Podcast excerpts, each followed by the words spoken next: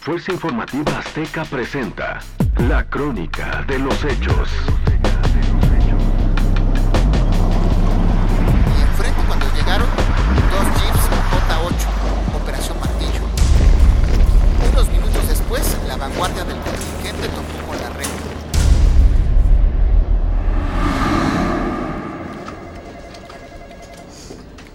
Los primeros días de octubre de 2018, una convocatoria en redes sociales llamó mucho mi atención.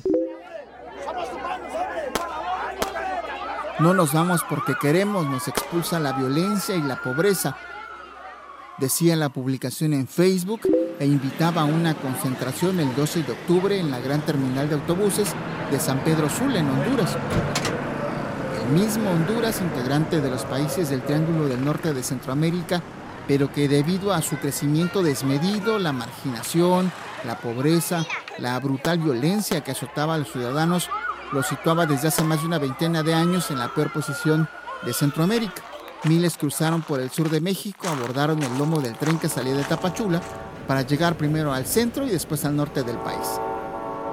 Pero aún así, como primer reportero en el sur, en la trinchera de la frontera, había que estar muy pendiente. Justo una semana después las cosas subieron de tono. La mañana del 12 de octubre ya eran unos 200 los hondureños en la gran terminal. Con las horas de gran parte de los departamentos salieron cientos. La madrugada del 13 de octubre ya pasaban las mil almas de hombres, mujeres y niños dispuestos a migrar. Antes del amanecer de ese mismo día comenzaron la caminata. En realidad no sabían la ruta, pero se enfilaron con rumbo a la frontera de Aguacaliente que los divide con Guatemala. Cruzaron todo Guatemala sin problemas. Ya para entonces era considerado el mayor éxodo humano de la última década. El 17 por la noche, la marabunta de más de 4.000 acamparon en el parque de Tecunumán en Ayutla, Guatemala, el municipio fronterizo con Chiapas en la frontera con México y Guatemala. Una noche antes, mi camarógrafo y yo nos preparamos con todo, una mochila con los accesorios de la cámara y otra con mi equipo personal. Llegamos durante la madrugada al bordo del río Suchiate, este que divide a México de Guatemala, y no éramos los únicos. Decenas de reporteros y enviados de todo el mundo también estaban allí. Cruzar por el puente a esa hora pues no era una opción, así que en medio de la oscuridad abordamos una balsa, estas hechas con llantas de camión y madera usadas para el tráfico de mercancías y para el vaivén de los seres humanos.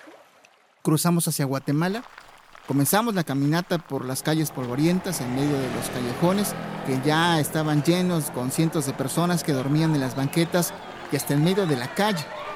Encima de cartones, improvisados techos con bolsas de plástico, las familias intentaban pues dar refugio a mujeres y niños. Ya no cabía ni un alma y seguían llegando más y más. Entonces, a miles de kilómetros del destino previsto para todos los migrantes,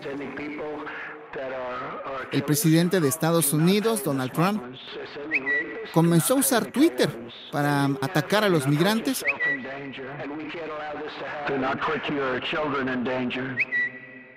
Somos una gran nación soberana, tenemos fronteras fuertes y jamás aceptaremos a la gente que venga a nuestro país ilegalmente decía.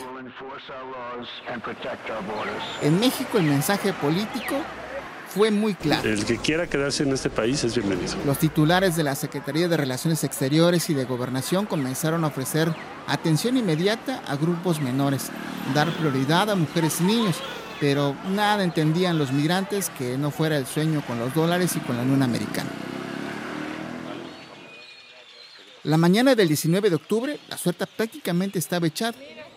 Dispuestos a todo, los miles de migrantes levantaron el campamento, lo que pudieron, las mochilas, la poca ropa, lo que quedaba de comida y agua. Grabamos allí a los primeros que se formaron al frente con las banderas, la de Honduras, El Salvador, Guatemala. Y así comenzaron la caminata cinco cuadras, hasta la rejilla amarilla que delimita el recinto fiscal del lado guatemalteco. Y enfrente cuando llegaron, dos jeeps J8. Estos vehículos entregados por el gobierno de Estados Unidos a mediados del 2012 al gobierno de Guatemala para la aplicación del operativo contra el crimen organizado y las drogas, el famoso Operación Martillo. Unos minutos después, la vanguardia del contingente topó con la reja. Las mujeres y los niños eran carne de cañón. Sus cuerpos chocaron con la malla y con los tubos de metal.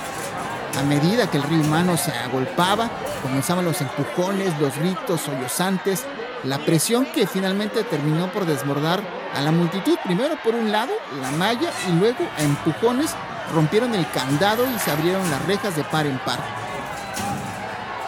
Los gritos de sí se pudo, sí se pudo, y de inmediato la corretiza.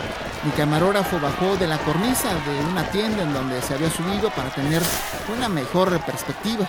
Al bajar corrimos juntos, junto a los primeros.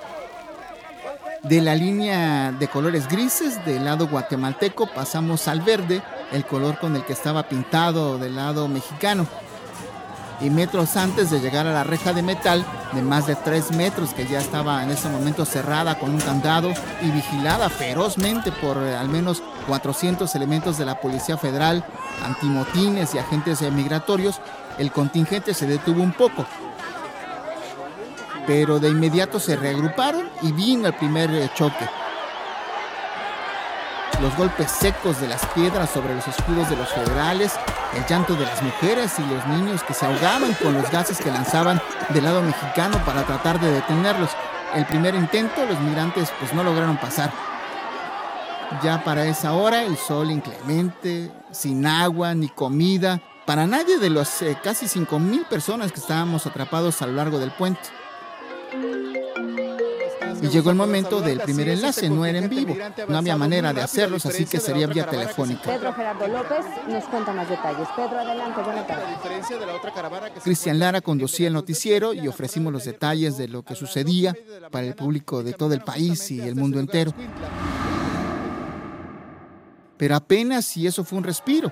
Con el hacinamiento, los gritos, los empujones y en la desesperación algunos migrantes pues se desbordaron Primero subieron a la reja, luego colocaron a mujeres y niños enfrente de nuevo como carne de cañón. Algunos rompieron las rejas de los costados del puente y comenzaron a aventarse al río para poder escapar. Luego vino un segundo choque. Los migrantes lograron reventar la cadena. Con palos y piedras enfrentaron de nuevo a los federales. Ese día al menos una veintena de migrantes y federales resultaron heridos, pero al final el río humano logró pasar y fue la primera caravana migrante de la historia. Esta lograría llegar al norte después de muchas semanas. Y no sería la única. Lo sucedido alentó a otros miles de centroamericanos a salir de sus países. Vinieron al menos 13 caravanas tan solo en el 2018. Algunos tras los enfrentamientos lograron cruzar por el puente, otros cruzaron por el río y así comenzaron las gigantescas caravanas que recorrieron las carreteras de nuestro país en este gigantesco éxodo humano. A todas las acompañé. Ese mismo año caminé como nunca en mi vida, más de mil kilómetros y por supuesto decenas de historias contadas. El mundo se transforma con ellos.